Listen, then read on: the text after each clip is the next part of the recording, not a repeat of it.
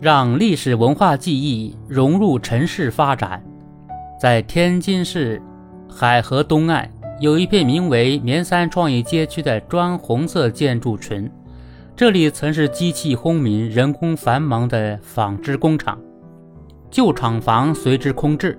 当地没有一拆了之，而是进行保护性改造，将厂房厚重的砖墙、林立的管道、斑驳的地面保留下来。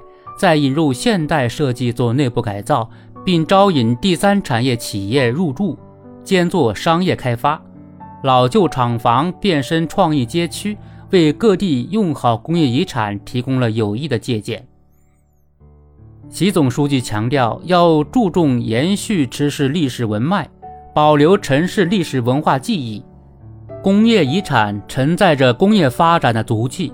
展现着工业文化的独特魅力，是城市历史文化的重要组成部分，也是丰富城市肌理、培育人文情怀的资源。加强工业遗产保护利用，推动工业遗产活起来，不仅能增强城市文化底蕴，也能更好地让人们记得住历史，记得住乡愁。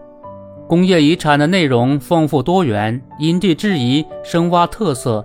才能展现其独特的历史文化风貌，也才能更好地融入城市发展。